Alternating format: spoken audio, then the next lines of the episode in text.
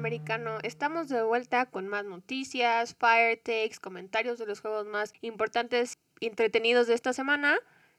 También comentaremos sobre la playoff picture actualmente en la NFL y algunos de los resultados de la semana que impactaron positiva o negativamente a algunos de los equipos que tienen esperanzas de meterse a los playoffs. Hoy les traemos dos noticias referentes a corebacks novatos de los que hemos estado hablando durante toda la temporada. Una es mala y la otra es muy mala. Sí, efectivamente, por un lado tenemos pues a Tua que durante cuatro semanas nos había maravillado. Esta última semana pues no, no fue su mejor semana y finalmente su coach Flores decide sentarlo en la segunda mitad después de que pues el desempeño no había sido tan bueno y además con la excusa de una ligera lesión en el pie entró Ryan Fitzpatrick en la, en la segunda mitad del partido para pues intentar sacar el juego y continuar con su racha ganadora, pero pues no fue exitoso. Bueno, pero los comentarios en el juego especularon que lo habían sentado por esa lesión que mencionas. Después, Brian Flores, su coach, salió a decir que no había sido por eso, que había sido 100% por su desempeño, aunque sigue siendo el titular de los Delfines de aquí en adelante, por lo menos hasta el momento. Sí, eso es correcto.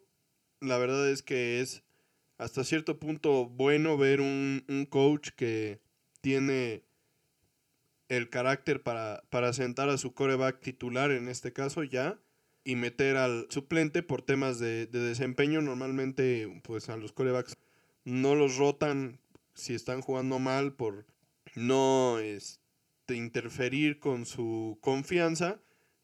Pero pues el coach Flores sí lo, sí lo consideró y así lo hizo y está, me parece que está bien. Si, si Tua no, no estaba haciendo las cosas correctamente, darle una oportunidad a Fitzpatrick, que ha sido un, un coreback que pues, ha ganado esta temporada, y ver si podían continuar con la racha de juegos ganados, que al final de cuentas era muy importante mantener el paso para seguir compitiendo por la división o por un lugar en el wildcard. Finalmente, pues los delfines terminan perdiendo el partido y los grandes beneficiados fueron los Bills de Buffalo en su bye que pues sin jugar se separan un poquito más de su competidor más cercano en la división. Pues sí, una movida muy puma, eso de sentar a tu coreback en medio del partido. Pero bueno, igual por otro lado, cuando le preguntaron a Tua qué pensaba sobre esto, lo hizo muy bien. él dijo que, que, él estaba de acuerdo con cualquier decisión que su coach tomara siempre y cuando fuera lo mejor para el equipo. Entonces eso también muestra bastante madurez eh, como dices, Fitzpatrick tampoco ganó el juego, pero sí logró acercarlos para meter el gol de campo que los acercaría a, la victoria, aunque a final de cuentas en los últimos segundos tuvo ahí una intercepción dentro de la zona de anotación que selló su destino. Pero pues esperemos que, este equipo pueda seguir adelante, que, que Tua no pierda la confianza, la chispa que ha demostrado durante los últimos juegos porque a fin de cuentas pues, ya sabemos que él va a ser el coreback del futuro de este equipo. Entonces, que mantenga la, vista en alto y que puedan mejorar y, ver qué, qué falló este juego y que podamos verlo en su mejor forma en los siguientes. Por otro lado, en la noticia muy mala de la semana, uno de los corebacks de los que más habíamos hablado en este podcast y uno de los novatos más Prometedores. Prometedores, sí, de, los últimos años. Un coreback que había demostrado tener grandes cualidades de, liderazgo. Y el pick número uno de este año. Joe Burrow finalmente pagó el precio de, de tener una línea ofensiva poco confiable, que no ha jugado en buen nivel durante toda la temporada ya habíamos hablado que pues ese era el problema de los Bengals y finalmente pues les, les pasó la factura, una factura muy muy cara La verdad, la lesión de la rodilla que tiene Las múltiples lesiones. Joe Burrow es, es bastante complicada. De acuerdo a los resultados de una resonancia magnética, tiene el ligamento cruzado y el medial rotos. Y esas lesiones son bastante complicadas. Normalmente de una lesión de ligamento cruzado, ya ahora con la medicina con la que cuentan en, en Estados Unidos los equipos de, de la NFL y los programas de rehabilitación tan bien estructurados que tienen, la verdad es que de una lesión de, de ligamento cruzado, pues se recuperan entre 6 y 9 meses, normalmente quedan al 100% y pueden retomar las actividades de su vida como atletas profesionales sin ningún problema, pero ya cuando le sumas que es el ligamento cruzado y el ligamento medial y además de eso, pues algunos daños estructurales de la, de la rodilla como las que tiene Joe Burrow, pues se asemeja un poquito más a la lesión que tuvo el mismo Alex Smith, que estaba jugando contra Joe Burrow en este partido. Y es pues una lesión en la que pueden suceder muchas cosas, ¿no? O sea, también digo, Alex Smith tuvo, además de los problemas de la rodilla, una fractura y eso le complicó un poco la, la recuperación, tuvo una infección, pero ya cuando, cuando hay múltiples lesiones en la rodilla, todo esto de, de tener infecciones y de que haya un, un, riesgo un poco más elevado en la, en la operación, son cosas que realmente toman importancia y que pueden poner en riesgo la carrera de los, de los jugadores. O sea, ya, ya no es una operación de rutina como una lesión de, de ligamento cruzado y se vuelve más, mucho más complicado. El pronóstico que le dan a él es de, de regresar entre 9 y 12, 12 meses. meses. Que sería prácticamente perderse casi toda la temporada del próximo año, porque estamos hablando de 12 meses, estamos a finales de noviembre, estaría listo para regresar a finales de noviembre del próximo año, que ya sería pues, la semana 12, 12. Y pues como por ahí decían, a lo mejor, y si ese es el caso, pues ya valdría la pena que perdiera todo el año. Claro, también. dejarlo sentado hasta la temporada 22 para que pues ya se pueda recuperar al 100. No tiene caso arriesgarlo otra vez regresando a una lesión de ese tipo y de ese calibre si los Vengas, por ejemplo, ya no están peleando por un lugar en, en los playoffs o algo por el estilo, ¿no? Entonces, pues probablemente lo veamos dentro de dos años, otra vez en el campo. Muy triste porque, como dices, era un, un, un coreback con mucho, bueno, y sigue siendo un coreback que, que tiene mucha, mucha habilidad en el campo y que prometía cosas muy buenas para los Bengals que han estado en el fondo de la tabla por mucho tiempo. Esperemos que, que no. todo salga bien. Y, y, que no se nos malentienda, ¿no? Realmente los Bengals siguen estando en el fondo de la tabla y seguramente ahí van a estar bueno, pero nos estaba dando, nos estaba dejando ver qué era lo que podría inyectarles a este equipo, no en esta primera temporada como ya habías mencionado porque pues es muy complicado que un rookie y un rookie con una línea ofensiva tan mala pueda hacer maravillas, pero pues sí podía dejarnos ver qué era lo que podíamos esperar a lo mejor el próximo año de los Bengals y pues resulta que no porque el próximo año no van a contar con él. Exacto, o sea, los Bengals han mejorado única y exclusivamente gracias a él, a su actitud, a su disciplina, a su liderazgo y a su talento dentro del campo.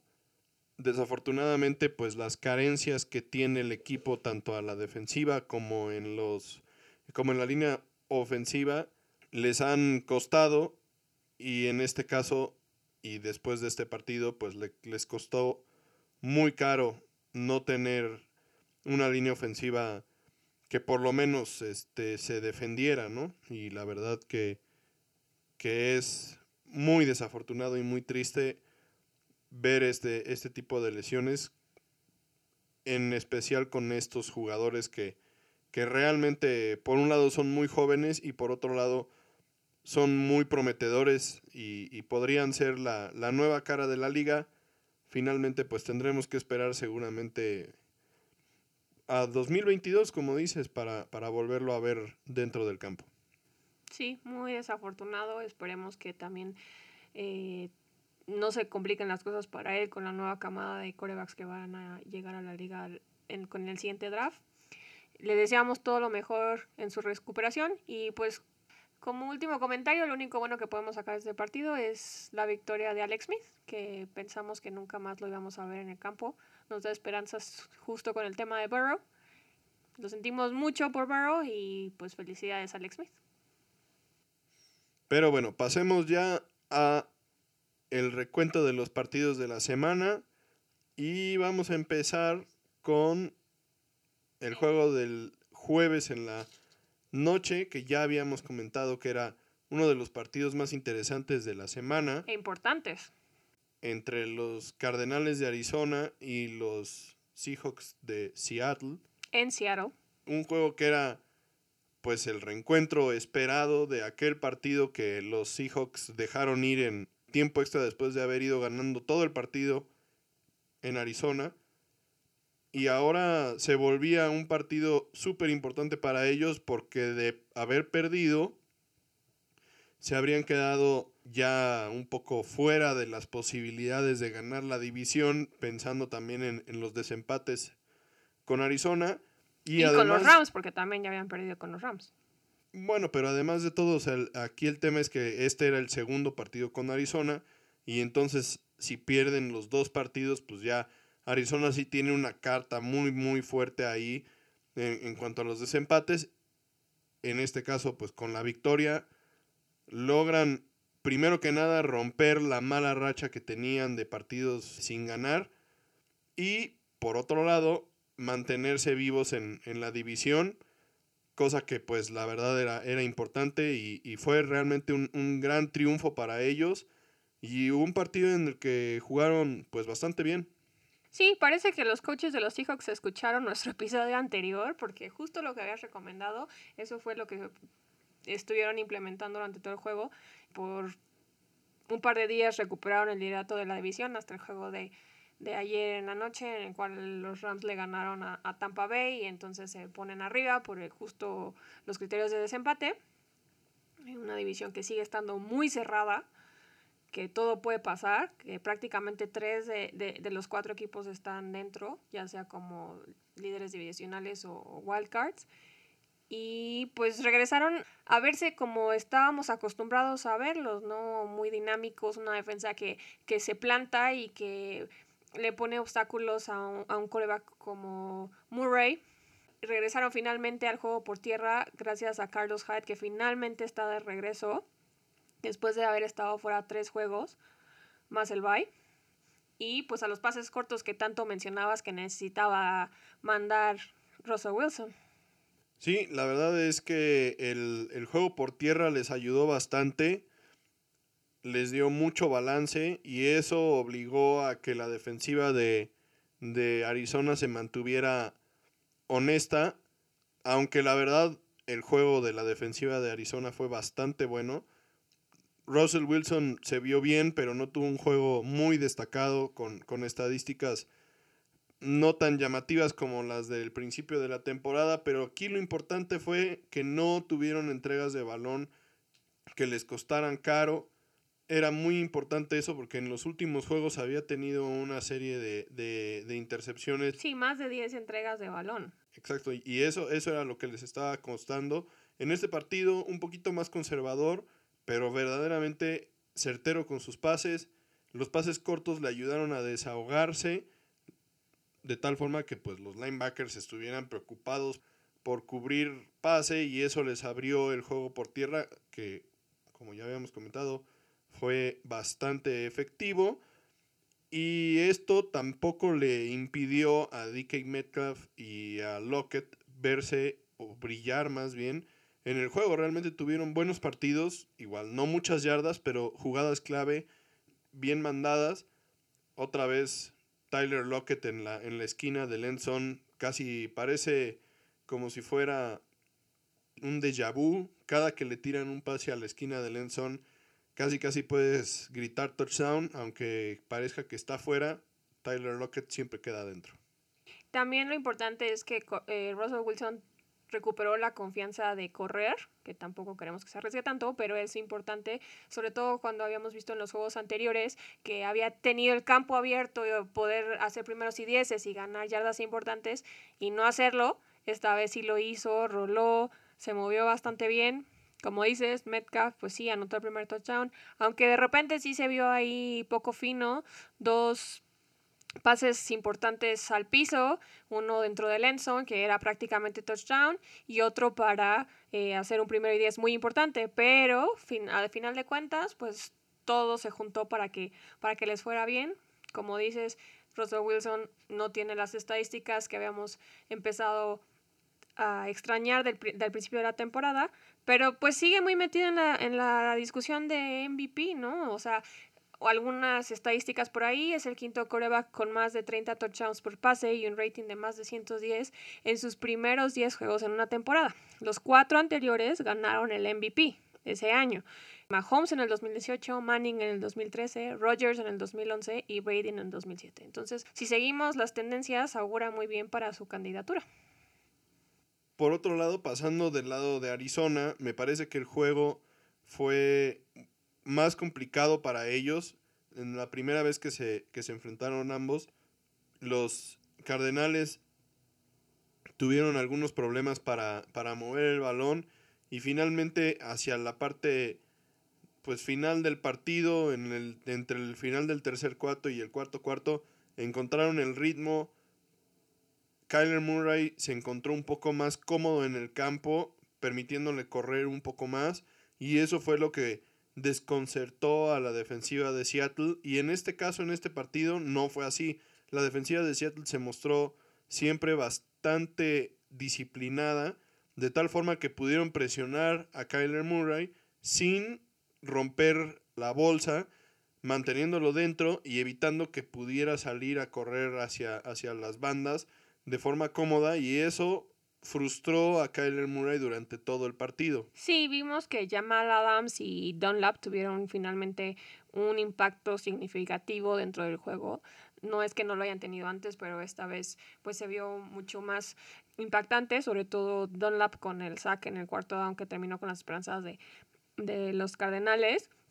Como dices, Kyler Murray con el carácter que sabemos que tiene ya estaba muy frustrado, aunque por otro lado sí tienen bastantes puntos de mejora todavía la defensa de los Seahawks. Eh, en la segunda mitad no presionaron tanto a Murray como debieron, aun cuando Murray estaba sufriendo con el hombro con el que lanza. O sea, un par de sacks, presión de tenerlo atrás, eso lo hubiera sacado completamente de juego eh, mentalmente y pues físicamente, porque la verdad es que se veía que sí estaba en mucho dolor y pues no aprovecharon esa ventaja, ¿no? O sea, no lo presionaron, no lo hicieron correr, estuvo muy cómodo lanzando pases y eso pues no puede seguir así. Sobre todo también cuando eh, tienen problemas en coberturas a los receptores. Muchas veces estaban prácticamente solos y se les escapaban para completar terceros downs que no deberían haber completado. Bueno, pero por otro lado, también la defensiva de Seattle tuvo un buen esquema con el que pudieron contener a DeAndre Hopkins a solamente 51 yardas, que considerando lo imponente que es de Andre Hopkins como receptor y recordando la semana anterior que tuvo aquella atrapada en, del Hail Mary en, en, el en la última jugada en el juego contra los Bills, realmente también por parte de la, de la cobertura nos dice que la defensiva de Seattle en conjunto jugó muy bien. Fueron capaces de presionar a Murray lo suficiente como para que no pudiera encontrar a los jugadores que normalmente pues, son sus playmakers en el juego por pase. Y la verdad es que el juego por tierra de Arizona, sí debemos reconocerlo, es muy bueno. Realmente, en este caso, pues usan a tres armas en su juego por tierra. En este caso, el que ha sido más efectivo corriendo la bola de los tres, pues es Kyler Murray. Y en este caso, en este juego, no se vio tan bien. No, le permitieron solo 15 yardas. Pero Drake y Edmonds se vieron bastante bien. Y eso pues les ayuda muchísimo porque tienen como un monstruo de tres cabezas ahí atrás y pueden mover la bola pues prácticamente a placer y usar a cualquiera de los tres para, para generar engaños dentro de la zona roja y se vuelve muy complicado contenerlos y evitar que te anoten, ¿no? Y en este caso hicieron un buen trabajo en la defensiva, pero realmente el juego por tierra de, Arizona sí es de tener cuidado y tuvieron un buen partido. Sí, yo creo que eh, por parte de Arizona el jugador que más impacto tuvo fue el novato Isaiah Simmons. Se vio bastante bien, consiguió muchas tacleadas, un sack, tacleadas para pérdida de yardas. Entonces yo creo que, pues en este caso, él fue el que brilló más por, eh, de ese lado. Y por otro lado, también ambos equipos tienen que hacer algo al respecto de los castigos tontos. De los dos lados, ambos equipos regalaron primeros y dieces cuando ya habían conseguido parar, regalaron posición de campo y puntos con castigos como holding, rudeza innecesaria, horse collar y tanting, o sea, castigos que de verdad son muy tontos cuando ya habían logrado parar en, en pues muy buen tiempo y en muy buena posición de campo para recuperar el balón. Entonces, eso no se lo pueden permitir, sobre todo si se van a meter a playoffs. O sea, esos, esos errores te quitan partidos, te quitan victorias. Y bueno, como ya hemos dicho, la, la división oeste es la que está ahorita más peleada, la que se ve más fuerte, porque en conjunto todos los equipos traen muy buen récord. Entonces, afortunadamente para los fans de los Seahawks como, como yo, los Seahawks tienen un calendario restante pues el más fácil, podríamos decir, de su división. Se enfrentan a los Eagles, a los Giants, a los Jets y a Washington antes de volverse a encontrar con los Rams en casa y en los 49ers. Entonces, por otro lado, los Rams y, y Arizona se van a enfrentar a equipos más duros como Tampa, por ahí. Entonces, ojalá logren aprovechar esta ventaja para recuperar el, liderato de la división. Pues sí, realmente el juego que, que brilla dentro de los que mencionas, pues es el juego contra los Rams en casa, porque pues es el juego donde pueden, al igual que como lo hicieron esta semana con, con Arizona, pues nivelar la balanza y evitar que los Rams se lleven toda la ventaja para los desempates del playoffs y que realmente pues tengan una oportunidad de ser campeones divisionales. Entonces, ese es el juego que deben de marcar dentro de su calendario, aunque honestamente en todos los juegos deben de presentarse a jugar bastante bien para lograr ganarlos todos y que lleguen a ese juego contra los Rams realmente pensando en que pueden ser campeones divisionales y no esperando un milagro para que lo, lo consigan, ¿no? Dato curioso, esta temporada los Seahawks están invictos en casa. Eso augura muy bien para el juego de los Rams, aunque no hay que confiarnos. Aún más curioso el hecho de que están invictos en casa y no han tenido afición en ninguno de sus partidos, ¿no? O sea, es que curioso que, que pensamos que, que, Seattle es un lugar donde la, la, gente pesa y donde tiene una ventaja de localidad importante por pues, la afición, por el 12 man pero vemos ahorita que no solamente es el tema de la afición y de lo, y de lo mucho que se meten en el partido, sino que también hay un tema ahí de, de realmente el viajar hacia Seattle es pesado para los otros equipos, ¿no? Aunque sean de su misma división, puede ser. No, y para ellos también es pesado viajar de visitante, porque pues a fin de cuentas, como ya hemos dicho, es el equipo, el equipo que viaja más durante la temporada. Pero pues igual, como dices, seguramente llegar a, Lumen Stadium, que ya es el nuevo nombre del estadio de los Seahawks, y les pesa mentalmente a los oponentes. Y bueno, en otro de los partidos importantes e interesantes de esta semana, aunque realmente enfrenta a dos equipos de las dos conferencias, es el juego entre los Colts y los Packers. Realmente un juego en el que se enfrentaban dos equipos con aspiraciones a playoffs que pues la verdad era un, juego atractivo por la potencia que tiene la ofensiva de los Packers y lo difícil que es la defensiva de los Colts que realmente pues a la ofensiva han dependido más del juego por tierra que del brazo de Philip Rivers. Y la verdad es que el partido a cierto punto no decepcionó. Un juego que se fue a tiempo extra y que al final pierden los Packers porque eh, uno de sus receptores, Valdés Cantling, termina fombleando el, el, balón y dándole a los Colts una oportunidad de patear el gol de campo para ganar el partido. Y finalmente Rodrigo Blankenship, este pateador novato de la Universidad de Georgia que usa, que usa sus lentes y es bastante pues curioso porque hace mucho no se ve un, un jugador que, que use lentes en el campo. Y porque se parece a mi hermano. Finalmente él es el que patea el, el, gol de campo de la victoria y le da a los Colts pues un poco de, de valor, afianza su candidatura para ganar su división, a pesar de que el juego es entre, entre dos equipos de conferencias diferentes y, y, no tiene este peso tan importante que es ganar un juego de tu división o de tu conferencia, pero pues te da, les da a los Colts mucho, mucho este, ánimo de haberle ganado a uno de los equipos que realmente es contendiente en, el, en la nacional para llegar al Super Bowl. Por otro lado, los Packers tampoco es como que se vieron, uff, muy bien. O sea, entregaron el balón cuatro veces durante el juego. Y después de irse arriba 28-14 al medio tiempo, no volvieron a anotar hasta la patada de Mason Crosby que empató el juego para irse a tiempo extra. Entonces también se vio ahí como muy extraño, o sea, un juego bastante lento para la ofensiva de, de los Packers, ¿no?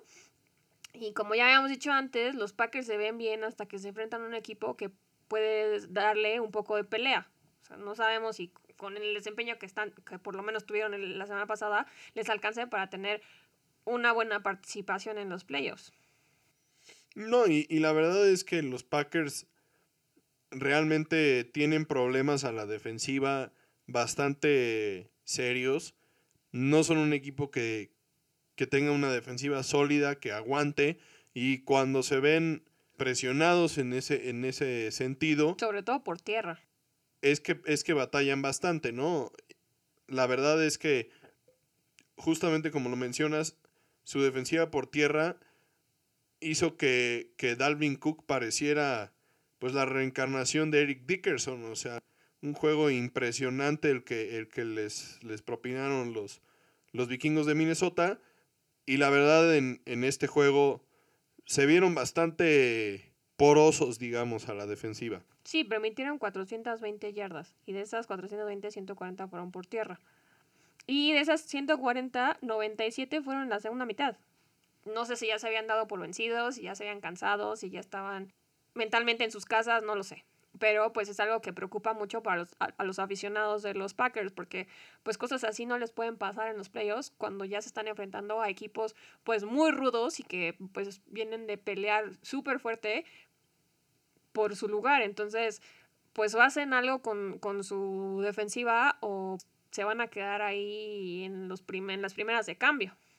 Seguramente que sí es ese tema el que el que preocupa a los aficionados de los Packers, pero realmente, hablando en términos generales, son un equipo que tiene bastantes posibilidades de estar en la postemporada, considerando el estado en el que está su división bueno, actualmente. Yo no estoy diciendo que no van a llegar a la, a la postemporada, o sea, están como líderes divisionales entonces no les van a quitar ese lugar tan fácil. Pero cuando llegues a enfrentarte ya a los, a los otros líderes divisionales y a los otros equipos, pues eso sí se les puede complicar. Pero por otro lado tienes todavía tiempo para corregir. intentar corregir el tema del esquema. El talento, por supuesto, pues ya no tienes forma de cambiarlo, pero el esquema sí lo puedes mejorar. Y como te digo, la verdad, considerando el estado en el que está su división actualmente, pues es muy favorable para ellos porque pues Minnesota es un equipo que obviamente por el récord seguramente no va a alcanzar a los Packers. Ya perdieron esta semana contra los Vaqueros. Y los Osos están en la decadencia total después de haber empezado la temporada 5-0, llevan 5 partidos perdidos consecutivos. Y pues es como, como haber subido toda la, la montaña rusa y ahorita ya los, los Osos están eh, de plano en picada. Y entonces pues Green Bay tiene las cosas bajo control, por lo menos en su división. Entonces tienen chance de, de mejorar. No, como como fans de los Seahawks, esperemos que no mejoren mucho porque son un equipo a que odiamos encontrarnos en playoffs. El siguiente partido es uno de los más llamativos de la semana. Realmente uno de los juegos que tenían una relevancia súper, súper importante en lo que respecta a las candidaturas para entrar a los playoffs de los equipos. Y por otro lado, el segundo juego entre dos rivales divisionales y lo importante que es obtener la carta fuerte de, decir que le ganaste a uno de tus rivales divisionales dos veces en una temporada es, era muy importante. En este caso, el juego entre los Chiefs y los Raiders en Las Vegas. Recordemos que pues en, en, la primera ocasión que se enfrentaron estos dos equipos en Kansas City, los Raiders le propinaron a los Chiefs lo que era hasta este momento la única derrota de los jefes en la temporada. Y bueno, entraban a este partido con mucho de qué hablar. Se había comentado antes del partido que los Raiders, terminando el juego contra los Chiefs, le dieron ahí un par de vueltas al, estadio como, como dando la vuelta olímpica, medio burlándose de, de los jefes y presumiendo la victoria. Y entonces eso le dio pues un poquito más de sabor a este juego que realmente no lo necesitaba, dos equipos que por tradición se odian. Y bueno, qué decir de lo que sucedió en el partido, la verdad, un juego de muchísima tradición. Lo que, lo que, lo que hemos visto en estos dos partidos nos da como para pensar que estamos recuperando esta rivalidad entre los jefes y los Raiders. Sí, un partido que, que en el que se iban a pelear más que el lugar en playoffs, pues también el honor, ¿no? O sea, porque como dices, el único juego que habían perdido los Chiefs, pero habían perdido muy vergonzosamente, o sea, permitieron 40 puntos, entonces, pues tenían mucho que demostrar. A final de cuentas sacan el partido, pero tampoco brillaron, ¿no? O sea, Mahomes no se vio mal, pero tampoco cumplió con las expectativas que giran a su alrededor. De hecho, Derek Carr tuvo mucho mejor juego que él, o sea, terminó con un rating mucho mejor y en conjunto tuvo mejor desempeño. Bueno, pero es importante el, rating de coreback es, es una estadística pues, un poco engañosa, realmente influyen algún, algunos temas que, pueden no ser tan relevantes. Mahomes tuvo más yardas, menos, menos touchdowns. Por otro lado, ambos corebacks tuvieron una intercepción, que de hecho es de, de notar, la verdad. Patrick Mahomes tiene dos intercepciones en la temporada. Dos intercepciones que le han propinado los Raiders, ¿no? O sea, es, muy curioso que, que a los Chiefs les esté costando tanto trabajo jugar contra los Raiders. Efectivamente son un, son un equipo que ha mejorado muchísimo. Finalmente se está notando la mano de Gruden. Parece que también la forma en la que están construyendo el equipo, él y Mike Mayock, que es su gerente general, parece estar funcionando. Depositaron toda la confianza en, en Derek Carr y, y al principio de esta temporada pues parecía que, Gruden no estaba 100% convencido, digamos, en, todo el, en toda la, pretemporada. Parecía que, que, Gruden siempre estuvo como buscando a, otro coreback que le llenara el ojo. Obviamente, pues no lo consigue y, y Carr queda como, como su coreback titular y, y, ha hecho muy bien las cosas. Los Raiders en este momento están dentro de los playoffs como wild card y se ven como un equipo que puede darle problemas a cualquiera que se enfrente. Realmente, digo, los Chiefs, su récord no lo, no lo dice así. Tienen un solo perdido y obviamente los Steelers no han perdido en, lo que va de la temporada. Pero para mí, los Chiefs son el mejor equipo de la, de la americana y los Raiders los han tenido en las manos dos veces. Una, en una lo lograron, en otra, la verdad es que la magia de Patrick Mahomes con un minuto 43 por jugar, fue más de lo que pudieron manejar y le sacaron el juego de forma impresionante. Pues sí, como ya sabemos, si le dejas tanto tiempo a Mahomes, que tal vez para, para muchos es muy poco, pero para él es una infinidad, por más que tenga que cruzar 75 yardas, es demasiado y te va a hacer lo que quiera, ¿no? Entonces, es bien complicado. Parte de lo impresionante es que hasta les dejó tiempo para ver si los Raiders lograban acercarse y empatar el partido, pero al final de cuentas le bastaron 40 segundos para anotarles. Lo más importante de este juego es que los Raiders nos dejaron ver que los campeones defensores no son invencibles. Es súper importante que los demás equipos se pongan atención, estudien la película que les están regalando los Raiders, porque les están dando en bandeja de plata las claves para evitar que vuelvan a repetir.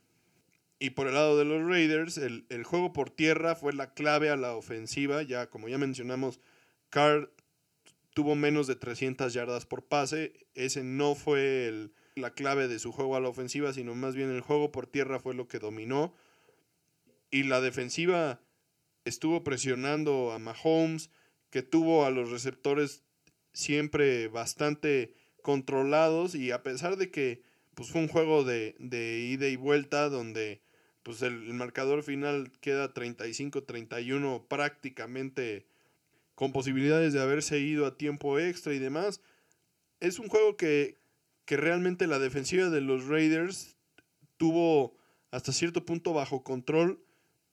Y eh, e, ese es el, el, plan de juego, ¿no? O sea, al final de cuentas que tu, que tu, que tu ofensiva no cometa errores, tener drives largos sostenidos para que Mahomes esté la mayor parte del tiempo sentado en la banca y que tu defensiva pues haga, haga jugadas grandes y, y, logre detenerlos en ocasiones suficientes para darte oportunidad de ganar el partido. Porque pensar que los vas a detener constantemente, o sea, que vas a lograr parar en seco a la ofensiva de los Chiefs, es imposible. Y es tan imposible que lo demostró Mahomes al final del partido. 40 segundos es lo que le basta para ganar un partido. Así de rápido y así de fácil, así de explosivos son la ofensiva de los Chiefs realmente, el juego por tierra con Edward Seller se vio bastante bien. Un juego en el que también tuvo touchdown. Un juego balanceado desde su punto de vista. Y el juego por aire es impresionante, la verdad. El problema aquí, de, hablando de los Chiefs, es que sí, tienen una ofensiva muy estructurada. Patrick Mahomes es un superhéroe. El novato Air lo está haciendo muy bien pero su defensiva no está a la altura. Su defensiva no está poniendo de su parte para que tengan lo suficiente para repetir, como ya dijimos. Los está arrastrando como un lastre. Si no se pueden poner las pilas, por más que tengas una super ofensa, no te va a alcanzar para repetir. Sí, realmente la defensiva de los Chiefs es un punto flaco. También la temporada pasada empezaron muy lento. Jugando como, como hasta ahora son una unidad que hasta el momento no ha dado mucho de qué hablar. No se han visto impresionantes. Su mejor juego realmente fue contra los, los Ravens. Pero pues ya también estamos viendo que los Ravens tal vez no están tan bien. Y entonces lo que sucedió el año pasado es que hacia el final de la temporada, los últimos cuatro juegos y los juegos de playoffs, la defensiva dio un paso al frente y dijo, ¿saben qué? Está bien, durante el principio de la temporada no nos vimos, pero a partir de este momento cambia la cosa y sí se notó una diferencia. Esperemos que este año, si pretenden repetir, pues repitan también el cambio de actitud de la defensiva para que logren terminar de dominar los partidos. Se les está acabando el tiempo, ya vamos a entrar a la semana 12 y seguimos teniendo los mismos problemas. Un coreback veterano como Derek Carr hizo lo que quiso con la defensa. Entonces va a ser bien complicado y necesitan ponerse las pilas si quieren demostrar que son un equipo contendiente al Super Bowl por segundo año consecutivo, que mucha gente espera que lo sean.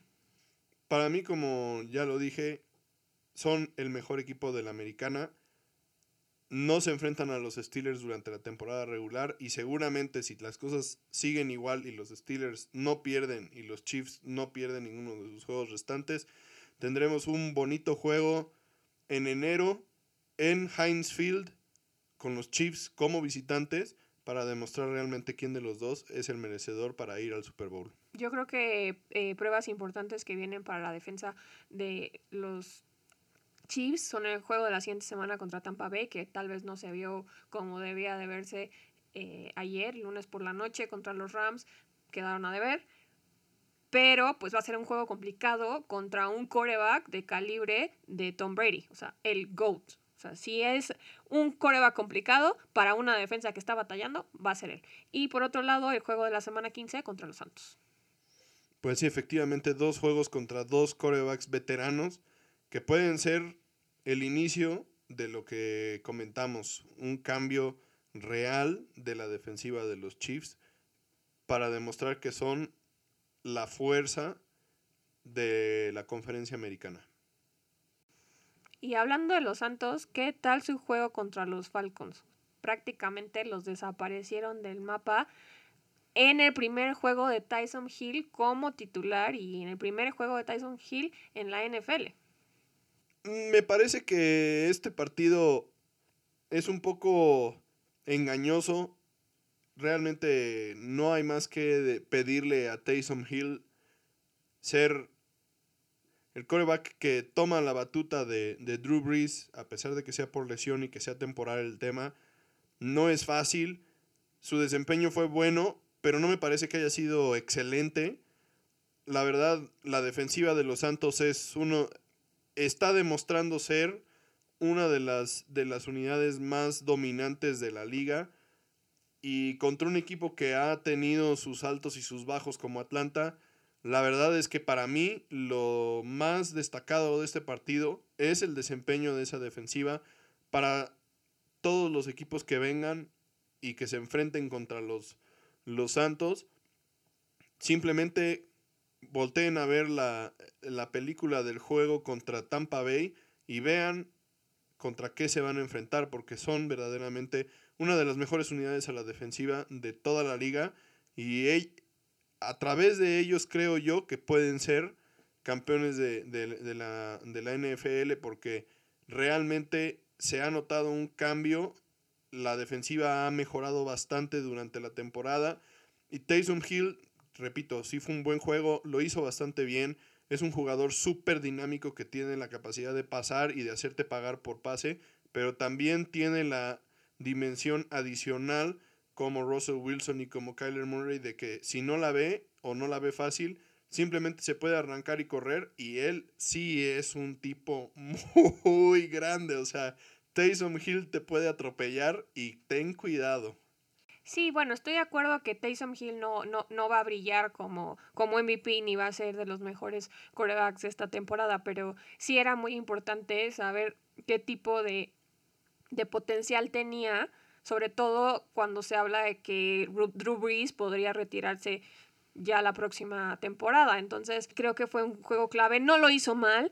Sí empezó un poco lento la primera mitad, pero la segunda mitad movió el balón súper bien. Él corrió bastante bien. De hecho anotó dos, dos touchdowns corriendo. Logró varios primeros downs clave y me parece que eso es como muy importante porque como bien dices, o sea, tiene, no, tiene, no tiene el brazo de, de, Drew Brees, porque sí le quedaron algunos pases un poco cortos, pero tiene la capacidad de lanzar y tiene la capacidad de correr, lo que le da otra dimensión a la ofensa de los Santos, que no está tan acostumbrado a correr, aun cuando tiene a Alvin Camara, ¿no? O sea, un arma súper poderosa por ahí, pero entonces, pues le da la posibilidad a Sean Payton de empezar a cambiar el esquema y empezar a jugar un esquema un poco más parecido al que tienen los Ravens con Lamar Jackson, que tal vez en esta temporada no les está haciendo tan funcional, pero pues es algo que, que, que están explorando, ¿no? Es algo que es una nueva faceta para los Santos que les puede caer muy bien, especialmente ahora que Drew Brees va a estar fuera al menos tres semanas, porque ya está en Injury Reserve, con 11 costillas rotas y un pulmón colapsado. Sí, y tomando en cuenta que los juegos que le quedan en estos tres semanas, las siguientes tres semanas a los Santos, que son contra Denver, contra Atlanta nuevamente y después contra las Águilas de Filadelfia, no sería descabellado pensar que esos tres partidos los jugara Taysom Hill, a pesar de que Breeze estuviera listo para regresar al campo, entre comillas, para la semana de las Águilas de Filadelfia, y que, y que realmente mantuvieran a, a, Drew, Brees sentado hasta el juego de la semana 15 que mencionas, que es contra Kansas City. La verdad es que yo creo que eso es lo que va a suceder. Las lesiones de costilla son súper dolorosas, es muy complicado. Toser, estornudar, respirar es doloroso.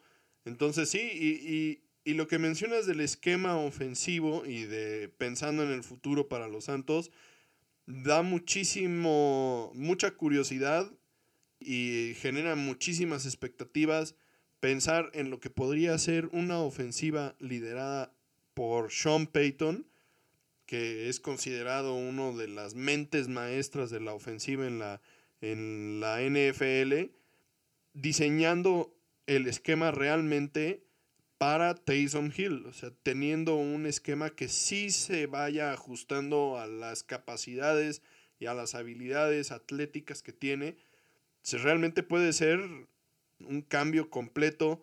Podríamos ver realmente un jugador que tiene otro nivel y, y que le agrega una dimensión a una ofensiva que ya es muy poderosa. Podríamos pensar tal vez que sean hasta más explosivos y dinámicos que, como comentas, que, que Lamar Jackson, ¿no? Y eso, pues para los aficionados a los, a los Santos y a los aficionados a la ofensiva en, la, en, la, en el fútbol americano, pues puede ser muy atractivo en los años que vienen ver realmente el potencial de esta, de esta ofensiva justo las capacidades que mencionas y tan brillantes que tiene Sean Payton para manejar una ofensa dieron frutos esta vez que, como dices, aunque Taysom Hill no haya sido el mejor coreback de la semana, pues mucha gente le cuestionó por qué meter a Taysom Hill en lugar de meter a James Winston. Y a final de cuentas pues cayó a sus críticos. Confió en su navaja suiza, como él le dice a Hill, porque pues lo ha puesto como coreback, lo ha puesto como tight end, lo ha puesto como running back, lo, lo ha puesto en equipos especiales, que es algo muy extraño, porque la cultura en la NFL es proteger a tu coreback a, a al suplente también. Sí, o sea, bueno, en general los corebacks, porque pues o son de cristal o son de tus jugadores más caros o son de tus jugadores más importantes. Y pues Taysom Hill pasa como coreback y pasa en equipos especiales donde en equipos especiales te dicen, aviéntate a lo primero que, le, que veas, ¿no? Cuando a un coreback le dice, pues trata de esquivar los golpes. Entonces, le salió y parece que, que todo va viento en popa si requieren hacer una transición de, de coreback titular la próxima temporada. Y bueno, finalmente podemos decir que se rompió la maldición.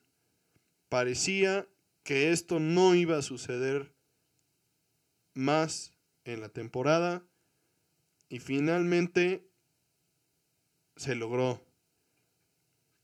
Cambiamos el curso.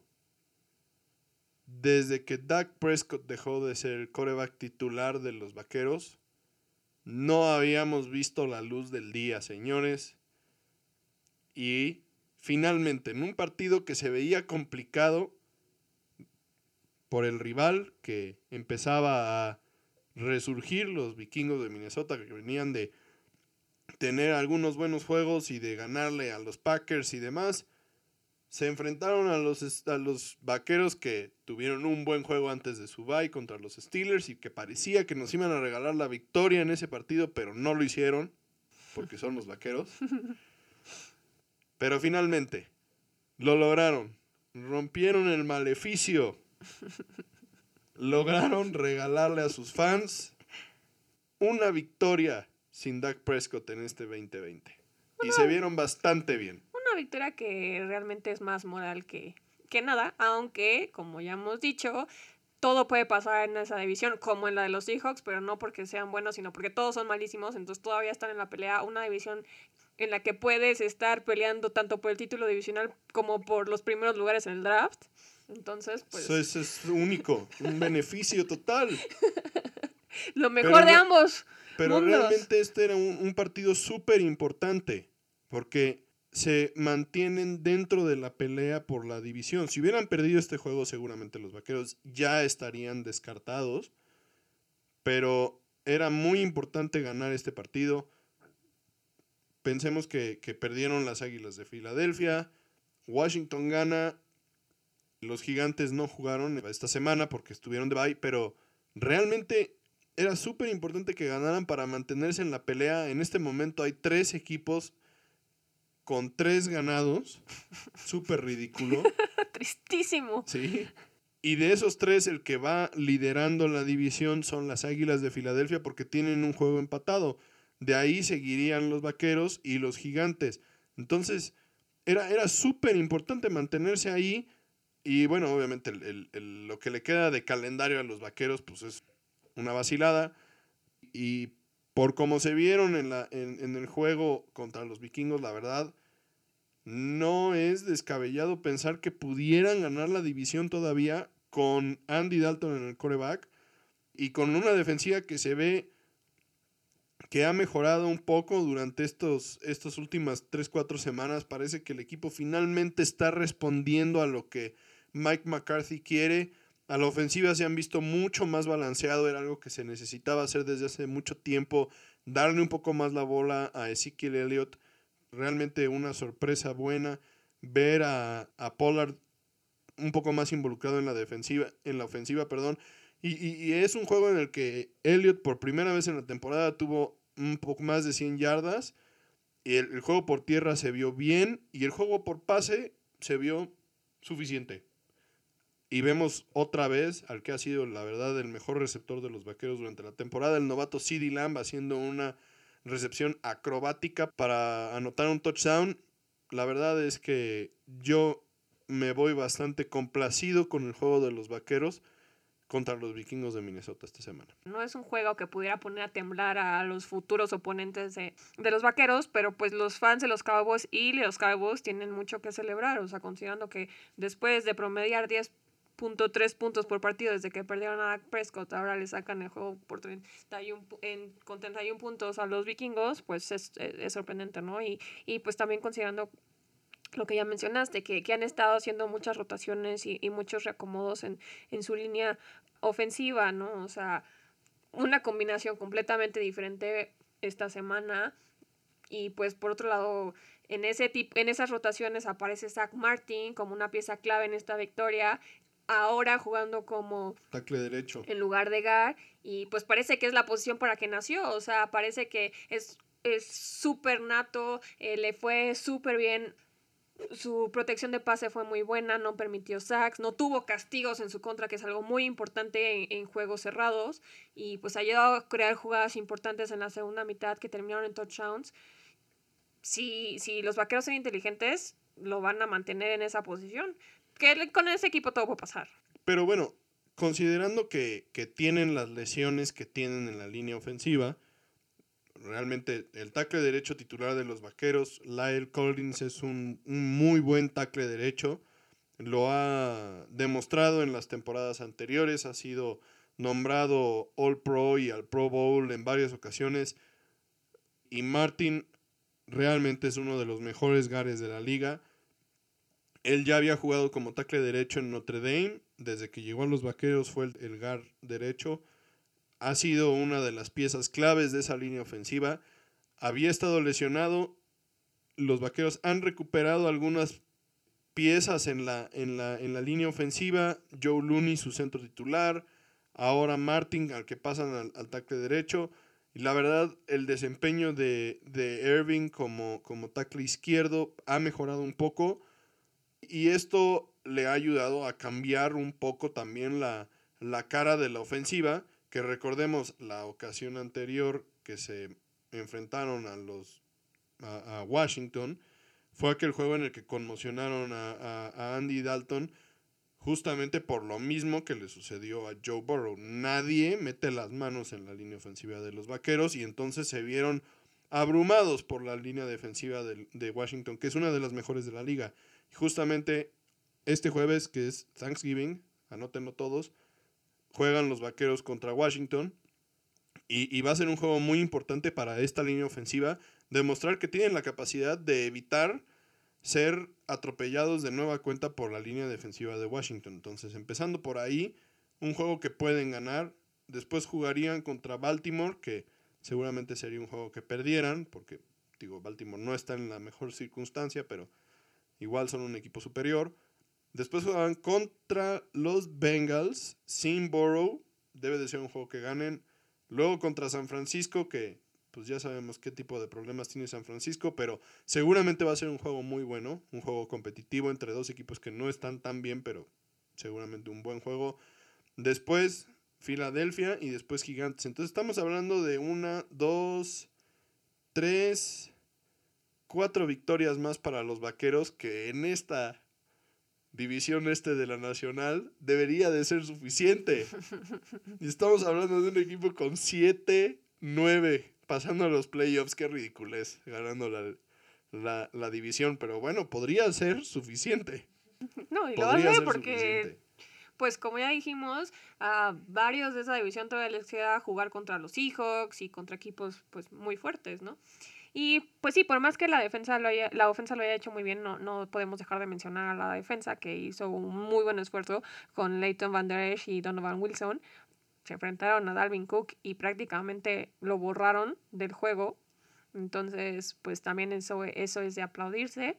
Y pues por tu bien y por todos los fans de, los vaqueros en este país, esperemos que, esto sea un parteaguas y que sea el momento de la temporada en el que eh, pues se aprieta en el cinturón y, y todo va viento en popa para, para el equipo.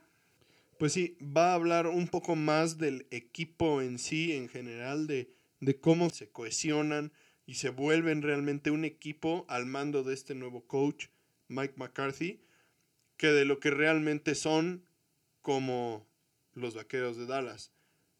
La verdad, este equipo necesita a Dak Prescott y no lo van a tener lo que resta de la temporada.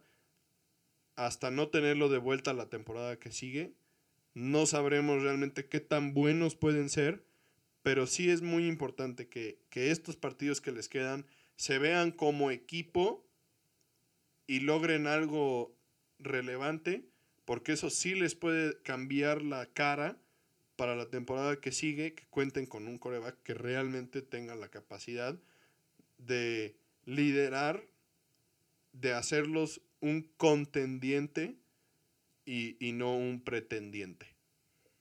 Y con eso terminamos el segmento de análisis de juegos. Los dejamos con el playoff picture hasta la semana 11.